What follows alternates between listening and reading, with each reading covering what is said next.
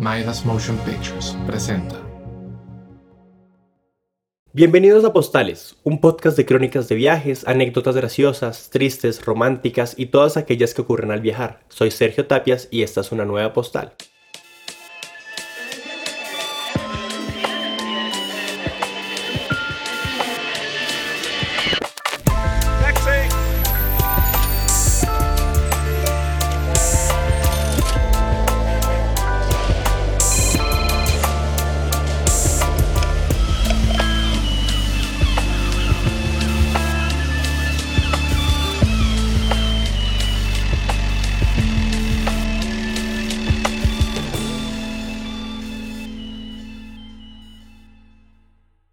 Advertencia. Este episodio contiene descripciones de violencia sexual. Se recomienda discreción. Muchas personas nos levantamos y trabajamos día a día, solamente para estar un poco más cerca de cumplir un sueño, para ponerle fecha y transformarlo en planes. Nos lanzamos a la deriva, a recorrer a ciegas el sendero entre la fortuna y la desventura. Ilusionados, vemos cómo esa fecha se acerca, para luego descubrir cruelmente que no depende enteramente de nosotros, y que no todo es color de rosa. Este año cumplí una de mis metas que era eh, el llegar a Europa por mi cuenta.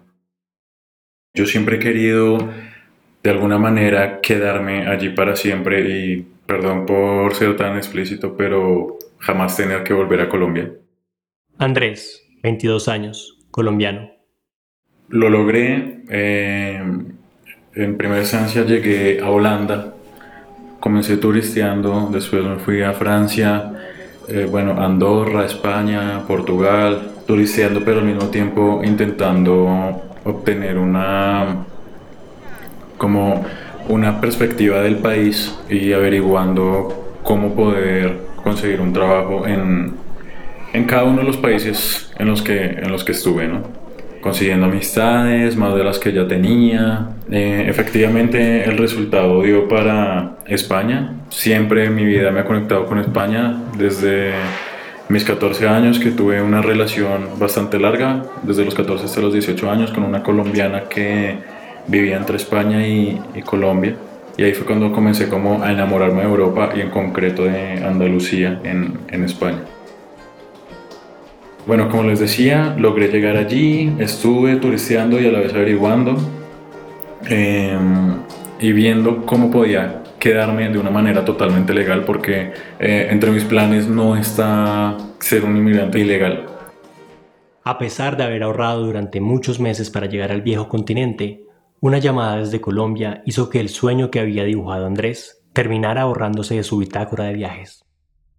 Entonces, bueno, estando allí, sucede algo muy fuerte y es que mi mamá me llama el día 25 de mayo y me dice, tengo una enfermedad terminal, me voy a morir, bueno, no sé qué, y yo en el pasado, yo pues ya había vivido el cáncer con mi papá.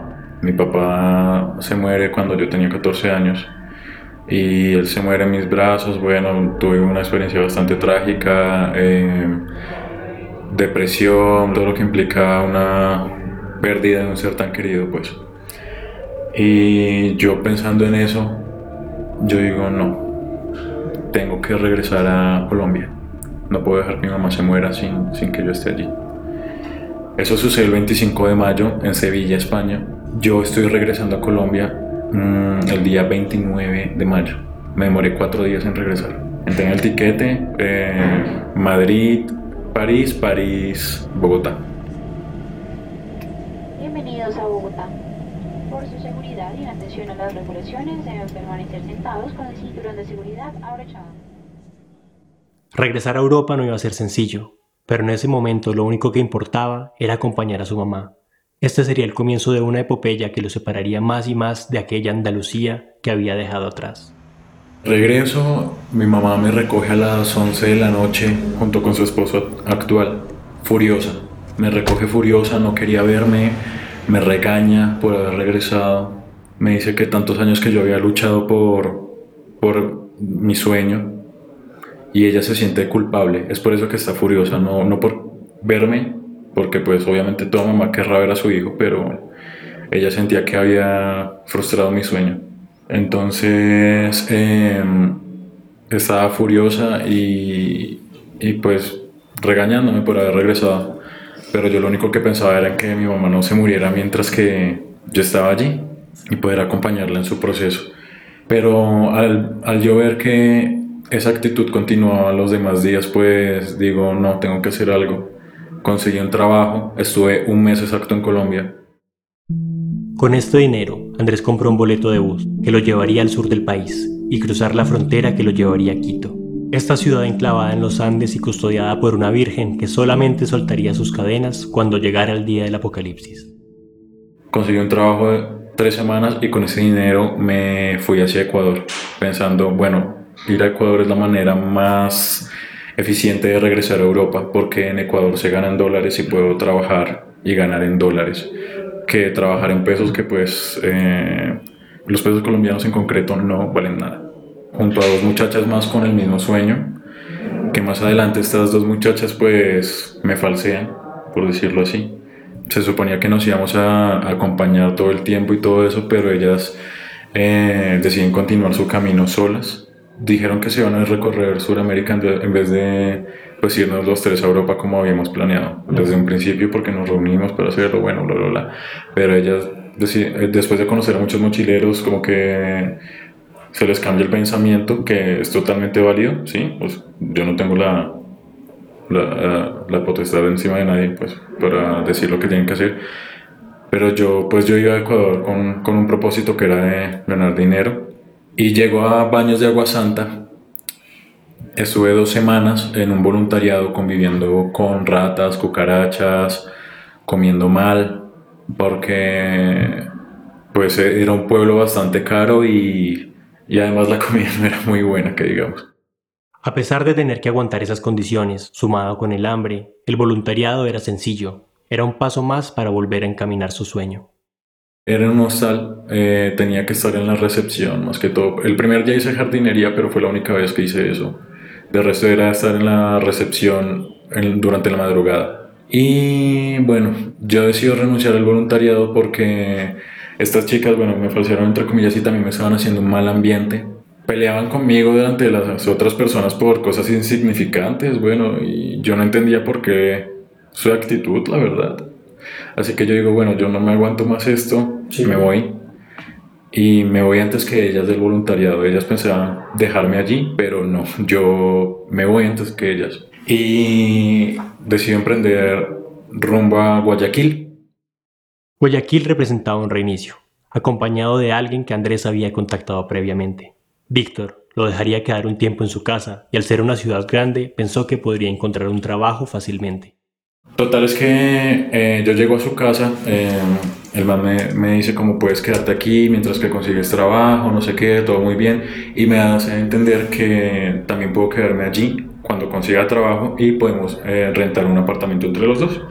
Cuando yo llego allí me doy cuenta de que él no me tiene alojado solamente a mí, sino a dos colombianos más. Éramos cuatro personas en la misma casa eh, compartiendo habitación, baño, y los dos colombianos dormían en el piso y él y yo dormíamos en, en la cama. Eh, aquí viene una cosa y es que yo era el único heterosexual de la casa, sí. Eh, los tres eran gays, pero pues a mí eso me tiene sin cuidado. A las dos semanas de estar en Ecuador, pues él se había portado muy bien conmigo, me invitaba a comer, hacía mercado para los dos, bueno, yo podía cocinar en la casa, todo muy bien. Pero resulta que las dos semanas había un evento de couchsurfing y vamos a eso y en la fiesta eh, tomamos y fumamos marihuana, bueno, estábamos drogados y borrachos. Regresamos a la casa y nos acostamos normal, como había pasado en esas dos semanas compartiendo cama. Y resulta que el tipo comienza a manosearme, mientras que yo estoy borracho y, bueno, en un estado de inconsciencia. Pero yo me doy cuenta y lo empujo, lo empujo una vez, listo sigo durmiendo, yo no digo nada. Al rato vuelvo a sentir la mano, el man comienza a manosearme de nuevo y yo otra vez lo empujo, pero yo no digo mayor cosa. Eh, pues en medio de mi estado de inconsciencia no, decido no pelear, sino como sé que está pasando esto, no puedo permitir que pase más, porque no tiene mi consentimiento ni nada de eso. Entonces a la mañana siguiente yo lo enfrento y le digo, primero él se había dado cuenta de que yo estaba muy enojado. Pero yo lo enfrento eh, después de que él me pregunta qué, qué estaba pasando. Y le digo, ¿tú realmente no te acuerdas? Y él me dice, no, que no se acuerda. Bueno, yo decido creerle entre comillas. Y, y le digo, bueno, si es verdad que tú no te acuerdas de esto, em, hiciste esto, esto y esto. Y la verdad es que yo no te estoy rechazando ni porque tú seas hombre, ni porque a mí no me gusten los hombres, ni nada de eso, sino yo te estoy rechazando porque tú no tenías mi consentimiento para tocarme. Es por eso mi rechazo. Y te pido el favor de que esto no vuelva a ocurrir. Grave error el mío haberme quedado en esa casa a partir de ahí, porque esa fue la primera alerta mm, para todas las personas que tengan algún problema así. A la primera alerta es mejor que se vayan. Dos semanas después, Andrés no conocía muy bien la ciudad. No tenía más amigos además de las personas con las que vivía. Y lo más importante, yo no consigo trabajo porque resulta que en Ecuador no dan trabajo si no eres ecuatoriano. De ninguna manera es muy difícil acceder a un trabajo. Y, e, e incluso en, en, el imperio chino que hay allí, porque hay muchos chinos con muchos almacenes, pero solamente contratan ecuatorianos para poderlos explotar. Siguen pasando los días y yo me veo con 20 dólares nada más. No tenía más en el bolsillo. 20 dólares que los guardé hasta el último momento porque yo sabía que con 20 dólares podría llegar a la frontera con Colombia en dado caso de que pasara algo. Pasan los días, pasan los días y este man comienza a tener actitudes bastante extrañas que son pegarme durante la noche, eh, mandarme palmadas en la cara, eh, lanzarme almohadas mientras que estoy durmiendo, eh, comenzar a pronunciar mi nombre repetidas veces hasta que yo me despertase y cuando yo me despertase hacerse el dormido. Me hacía eh, con el dedo, con el dedo índice, me tocaba repetidas veces en el hombro, hasta que yo me despertase y también lo mismo, se hacía el dormido. Bueno, el man comienza a tener esas actitudes y yo no podía pensar como no hay día en el que no me haga una cagada. Pero este man me está ayudando a comer y me está dando un techo. ¿Qué puedo hacer si en ningún sitio de Ecuador me dan trabajo? Y pues yo tampoco soy capaz de salir a vender en la calle gritando y todo eso. Como que no tengo esa fuerza. O no sé si debió haber pasado algo más para que yo tuviese esa fuerza.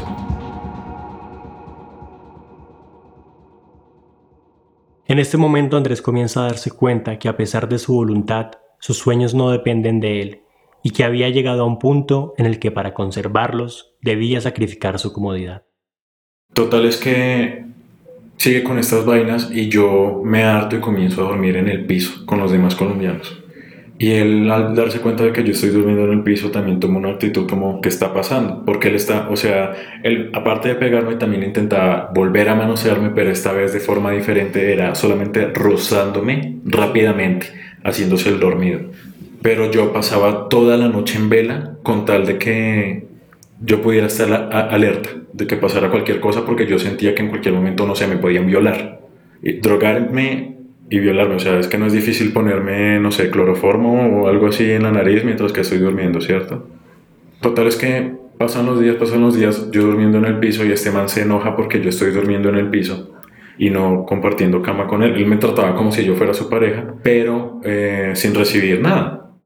Entonces, em, un día llega él después de una fiesta que tuvo con otro hombre a la casa y yo estaba acostado en la cama aprovechando que podía dormir en la cama mientras que él no estaba, porque me estaba matando el dolor de espalda. Llegaron a las 4 de la mañana y con el, con el otro ecuatoriano se acostaron los dos en la cama y quedamos tres en la cama y me abrazó alguien. Yo no sabía que me estaba abrazando, eran las 4 de la mañana, estaba dormido, sentí que alguien me abrazó y me despertó, pero yo no podía verlo, estaba totalmente oscuro. Cuando yo sentí que habló me di cuenta de que no era mi acosador de costumbre, sino era otro. Quito inmediatamente su brazo de ahí, cojo mis cosas, yo, yo dormía con una bolsa de dormir encima de la cama porque en medio de todo yo pensaba que la bolsa de dormir me podía proteger porque había que abrirla para poder acceder a mí, ¿no? O sea, eso yo lo utilizaba como método de protección. Yo me doy cuenta de, de eso, bueno, me levanto, cojo mis cosas y me acuesto a dormir en la cocina. Pasan dos horas, yo escucho que se quedaron dormidos y me voy de nuevo al cuarto, estaba uno de los colombianos, me tiro al lado de él y consigo dormir alrededor de una hora. A la hora comienza este tipo, enfrente de todos, que nunca lo había hecho, a llamarme otra vez, Andrés, Andrés, Andrés, Andrés, Andrés, Andrés, Andrés, Andrés, Andrés, hasta que me despertó. Y yo cogí el celular y comencé a chatear, pero ignorándolo. Y él me decía, ¿por qué? ¿Estás bravo? ¿Por qué estás enojado? ¿Por qué estás enojado? ¿Por qué estás enojado? ¿Por qué Así, tal cual. Era siempre repetitivo, como hasta que yo me volviera loco. Y yo le respondo, eh, ¿te parece poco que hayas puesto un desconocido a dormir a mi lado, me abrace a las 4 de la mañana, me despierte y esperas que esté feliz? El otro colombiano le responde, ahí tiene su respuesta de por qué está enojado. Los dos ecuatorianos escuchan que yo estoy así y deciden partir. Estuve todo el día solo en la casa pensando en cómo me iba a ir. Yo sabía que el otro día me iba a ir sí o sí. Recordemos que solamente tenía 20 dólares. Su capacidad de resistencia había llegado al límite, por lo que decidió irse de Ecuador. Para Andrés, ese momento fue en el que la Virgen dejó caer sus cadenas. Decidió entonces regresar a su país natal, aún sin conocer a nadie en la frontera. Yo cogí, empaqué mis cosas y lo que hice fue desahogarme con una persona de España que aprecio mucho y siempre ha estado para mí en todo. Gracias al universo, lo que sea, siempre he tenido muy buenos amigos en España que me han apoyado en lo que sea que sean mis planes. Y le, cuento todo y yo le digo, pues voy a también enviar la historia a nuestro grupo de idiomas, porque pues, o sea, toda la gente con la que yo hablo tiene que ver algo con, con la lingüística, ¿no? Eh, tomo pantallazos a la conversación que teníamos y lo mando al grupo de idiomas. Mis amigos de hace muchos años, con los que comparto por medio de, de WhatsApp, me dicen cuánto te cuesta regresar a Colombia. Yo les dije alrededor de 90 dólares. Eh, en dos segundos reunieron la plata entre tres cabezas. Reunieron la plata, me consignaron inmediatamente al Western Union y yo tenía para regresar a Colombia. Empaco todas mis cosas y, y llega este tipo y me dice, ¿no vas a pedirme disculpas? Y yo le digo, perdón, disculpas por. Eh, por lo que hiciste esta mañana, me dice. Y yo, ah, lo de tu amigo, le digo. Sí, lo de mi amigo. Ah, o sea, a mí me abraza un desconocido a las 4 de la mañana, me despierta tocándome sin mi consentimiento y yo soy el que tiene que pedir disculpas. Le digo yo así. Yo estaba furioso. Y me dice, uy, tú sí eres un grosero, ¿no? Y mirándome de una manera como con odio. Y yo también lo estaba mirando con odio, obviamente. Después de todo lo que había pasado, yo había aguantado mucho. Había pasado un mes y medio. Y a mí que me pedí disculpas porque tú me lanzas almohadas en la cara a las 6 de la mañana o porque me pegas en la cachetadas en la noche o a mí que me pide disculpas porque... Bueno, el montón de cosas que les conté ahorita que, que, que, que hacía. Y me levanté. Y pues en Ecuador la gente no suele ser muy alta. Entonces él me ve y pues yo mido 1,79 amigos, tampoco soy muy grande, pero al lado de él sí era muy alto. Y él piensa que le voy a pegar. Efectivamente yo le iba a pegar, pero no lo hago porque pues mi condición de extranjero no me... como que no me protege si yo inicio una pelea, ¿sí? Entonces él va, se esconde en su cuarto y se duerme. Yo ya tenía todo empacado, sabía que el otro día tenía que reclamar el dinero para regresar a Colombia. Voy me acuesto al lado del colombiano, como siempre. Casualmente nunca estuvo el otro colombiano que compartió con nosotros. Me duermo al lado de él y a la mañana siguiente me despierto y el ecuatoriano ya no está. Yo ya tenía todo listo, me baño rápidamente y salgo del, del apartamento. Y me, me llega un mensaje. Eh, parece ser que el colombiano le dice que yo me, me, estaba yendo. Un mensaje de él echándome de la casa, como ya no te puedo alojar más, pero yo, yo ya no estaba ahí, yo ya me había ido. Y yo, le, yo lo único que le respondí fue, ya me fui XD. yo me alegré, me alegré al verme en el terminal regresando a Colombia, porque había logrado salir de esa situación porque yo pienso que una o dos semanas más y el man habría hecho algo para poder acostarse conmigo drogándome. porque el man me ofrecía drogas de todo tipo. El camino de regreso era difícil, pero lo logró.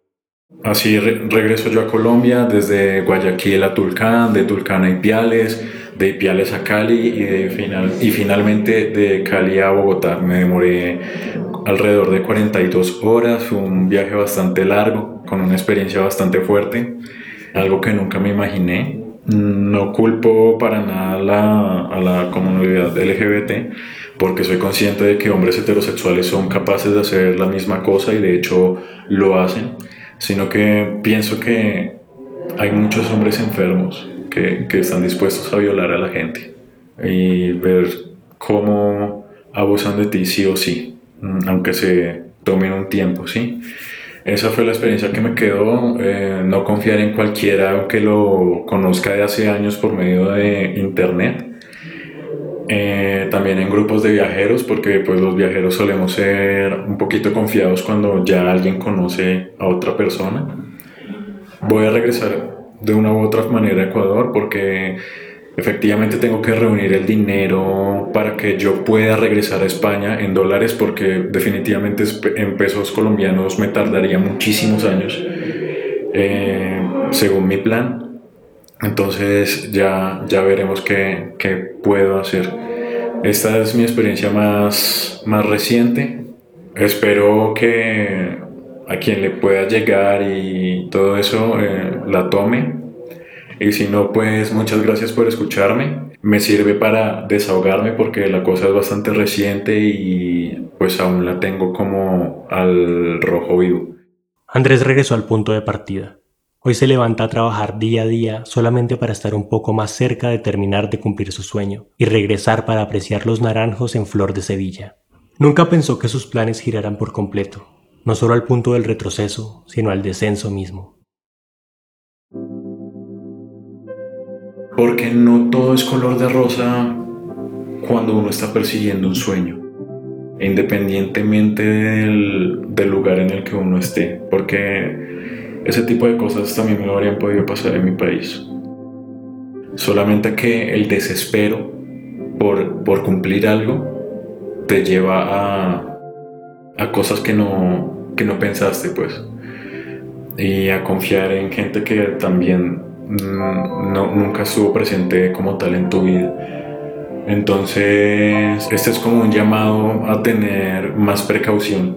Y si van a emigrar, procuren no quedarse sin dinero como yo, o al menos contar con gente que, que pueda tenderles una mano. Por muy cerca que pueda sentir el cielo con las manos, nadie tiene la certeza de saber quién podrá en un abrir y cerrar de ojos cambiar nuestros sueños. Hacemos postales para llevar las mejores historias directo hasta donde estés. Puedes ayudarnos a seguir creciendo compartiendo este podcast con más personas. También considera hacer una donación para hacer este proyecto sustentable. Para hacerlo, solo debes ingresar a postalespod.com barra donar. Pueden encontrarnos en Instagram y Twitter como arroba postalespod. El diseño sonoro y la música son de Ariel Sosa. El guion fue coescrito por mí y Dan Gamboa. El resto del equipo de postales está formado por Daniel Arango, Ketrin Zuchowski, Juan Camilo Zapata y Arturo Ladino. Soy Sergio Tapias y hasta la próxima postal.